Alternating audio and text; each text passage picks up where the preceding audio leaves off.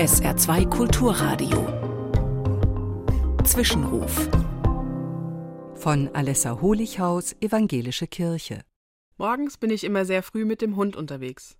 Am allerschönsten ist es, wenn ich durch den Wald gehe und die ersten Sonnenstrahlen durch die Bäume brechen.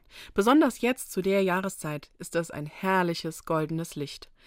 Es sieht schon sehr kraftvoll aus, braucht aber noch den ganzen Morgen, bis es seine volle Kraft entfaltet. Dieses Licht am Morgen, dieser Glanz, der durch die Bäume bricht, der gibt mir ganz oft Hoffnung und Mut, dass dieser Tag ein guter Tag werden kann. Ich tanke den Glanz vom Licht und die frische Luft und beobachte, wie mein Hund ganz aufgeregt im Wald schnüffelt. Und so laufen wir zusammen und tanken auf für den Tag, der vor uns liegt.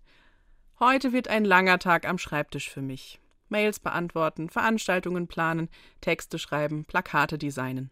Wenn ich vom Spazieren zurück bin, mache ich mir eine große Tasse heißen Kaffee.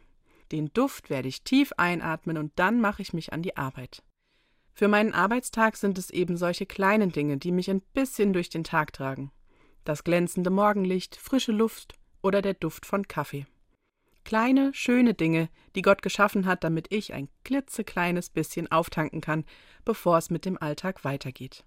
Für heute wünsche ich Ihnen, liebe Zuhörerinnen und Zuhörer, auch so eine klitzekleine Gelegenheit zum Auftanken.